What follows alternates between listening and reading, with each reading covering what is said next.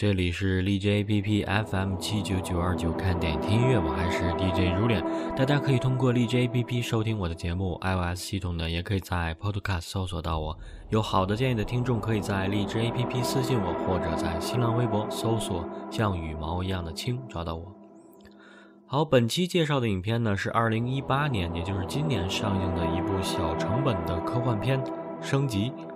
对于科幻影迷乃至所有为科幻趋之若鹜的人来说呢，每年美国德州的西南偏南电影节都是一次视觉的盛宴。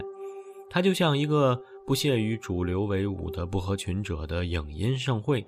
而这部升级呢，就是今年获得西南偏南电影节观众选择奖的新片。它的导演呢是澳大利亚的雷沃纳尔。作为集导演、编剧和演员于一身的沃纳尔呢，有着 “Soul 之父”的美誉。他和温子仁是大学同学，一起作为经典恐怖片《电锯惊魂》系列的导演和编剧，被恐怖爱好者所知，更被《电锯惊魂》影迷称为天才编剧。同时呢，他还和温子仁一起指导过《死寂》《婴儿房》，两个人一跃成为最具潜力的恐怖片导演、编剧。同时呢，他自己还在《电锯惊魂》当中主演角色，可以说呢多才多艺。这部升级呢，他作为导演成功的转型了科幻题材，而期间又杂糅了自己擅长的恐怖片的血浆暴力色彩，使得本片看起来不同于一般的科幻片，十分过瘾。再加上本片的制作公司大名鼎鼎的 Blue House，看他的作品呢，就知道恐怖片对于他们来说算是驾轻就熟。逃出绝命镇、忌日快乐、分裂、人类清除计划等等，每一部呢都是叫好又叫座。本片的配乐是 Jet Plummer，年轻的美国作曲家，作品不多，但为本片的配乐呢可以说和电影风格十分贴合。浓浓的电子风体现着科幻元素，加上一点点摇滚风格的演绎，则将暴力美学元素杂糅进去，毫无违和感。好，来听这首 The Reprimand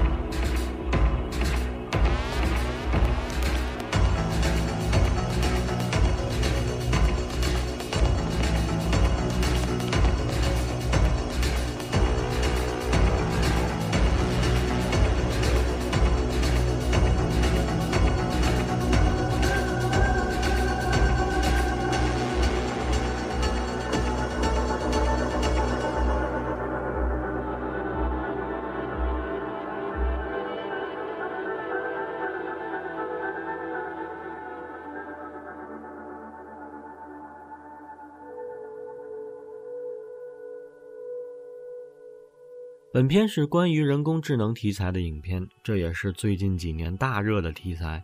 无论是美剧《西部世界》还是英剧《Human》等等，包括现实世界中，人工智能的元素越来越体现在生活的方方面面中。大到下围棋的 AlphaGo，小到每个手机当中的智能语音助手，计算机运用大数据，体现了相较人类巨大的计算优势和反应速度。很多依靠计算的工作呢，已经逐渐可以被人工智能所取代。本片就是这样一个未来世界，自动驾驶、智能家居，甚至机械植入手臂等等，已经十分普及。在这样一个高科技的年代，我们的男主角格雷却是个格格不入的怀旧人类。他喜欢手工制品，不喜欢各种高科技的事物，向往以前的生活，不喜欢所有事都交给机器。他就是这样一个食古不化的老派，自己经营着一家专修古董车的铺子，专为那些同样怀旧的顾客服务。而他至今最大的客户，就是当今世界科技互联网公司的大佬艾伦。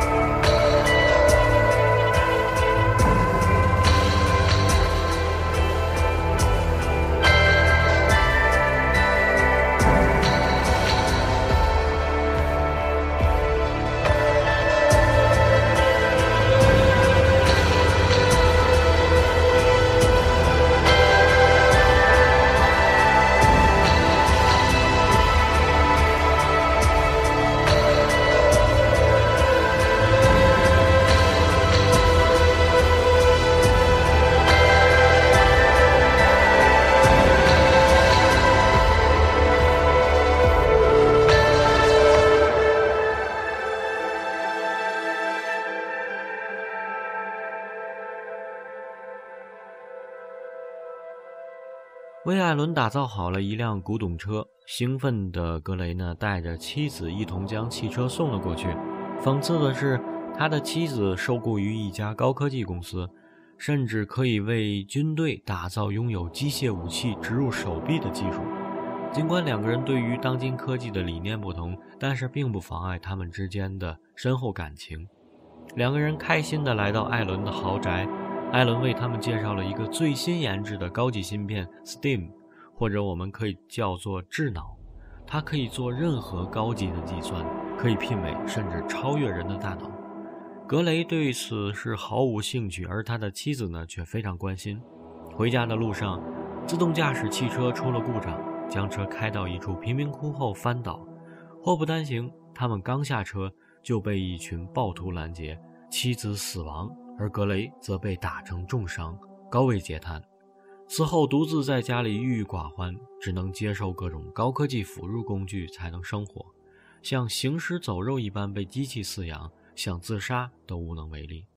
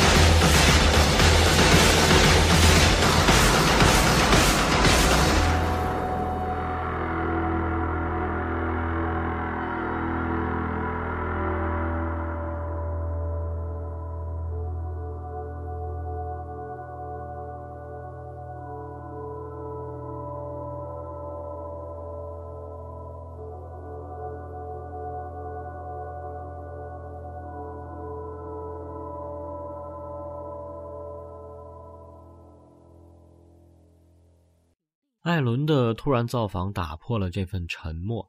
他提议将智脑植入格雷的身体，这样他就可以恢复身体机能。为了给妻子报仇呢，格雷答应了。而后呢，他惊讶地发现智脑竟然可以和自己对话。这个人工智能芯片拥有着超乎寻常的能力，除了帮他分析数据、找寻凶手，甚至在面对暴徒时，可以在经过授权后接管格雷的身体，运用各种残酷技能，毫不留情地将暴徒击毙。格雷在逐步复仇的同时呢，也越来越害怕，因为他发现自己已经离不开智脑，而且逐渐被他掌握了主动权，慢慢的失去了自我。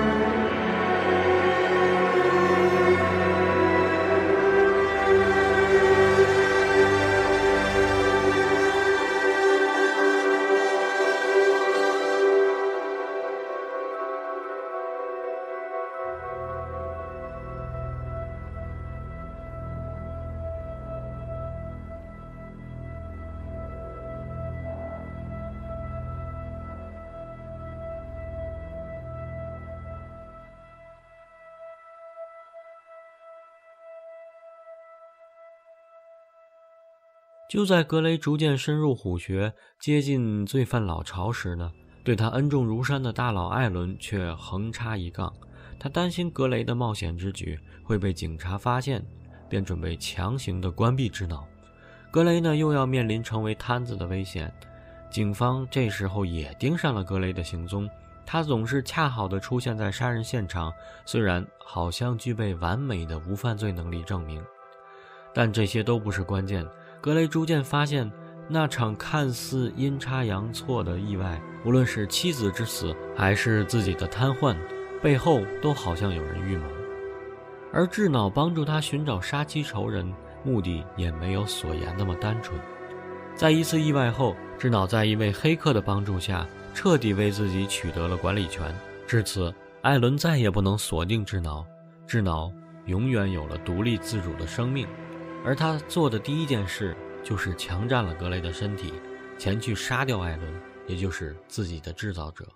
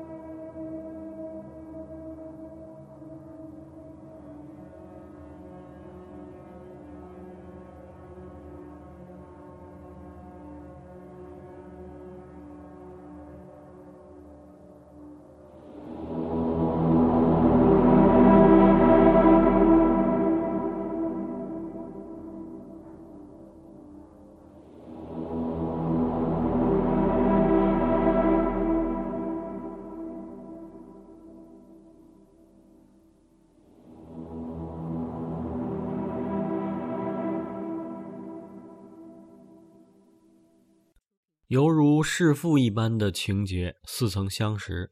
人工智能反杀了自己的制造者，没有了机器人三定律，强者生存才是王道。格雷试图挣扎，然而一切都是徒劳的。在杀掉艾伦和警察后，智脑将格雷的全部占领，除了身体，甚至还有意识。他将格雷的意识放逐在梦境中，那里有妻子，有家庭，有结婚戒指。格伦沉浸在梦中无法醒来，而智脑则带领格雷的身体继续下一个目标。电影就此结束，一个略有开放式的结尾，这是我最喜欢的地方。结尾并不是人类战胜机器的 happy ending，而是人工智能取胜，而且可以想见后面的故事将是人类的一场浩劫。记得霍金曾经说过，人工智能的发展最终会导致人类灭绝。看似危言耸听，其实很有可能发生。对于机器人或是人工智能的威胁，电影用十分直白的口吻提出了一个切实可实的命题。它来自一种随着科技发展而愈发凸显的文化不确定性。科技之于生活的地位到底为何？更深层次的来讲，人之所以为人，究竟依靠的是什么？当人工智能有了人类的意识和身体，它可以被称为人吗？人性缺失的危机才是本片所要强调的。就是这样一部只有六百万成本的硬核赛博朋克风的科幻作品，如果你喜欢这样的题材呢，不妨来看一看，相信你会有耳目一新的感觉。好，节目最后呢，来听片中的插曲《We Can't Let Them Win》，我们不能让他们取胜。有没有一点黑客帝国的味道呢？也许未来终有一战。好，感谢收听，我是如恋，下期再见。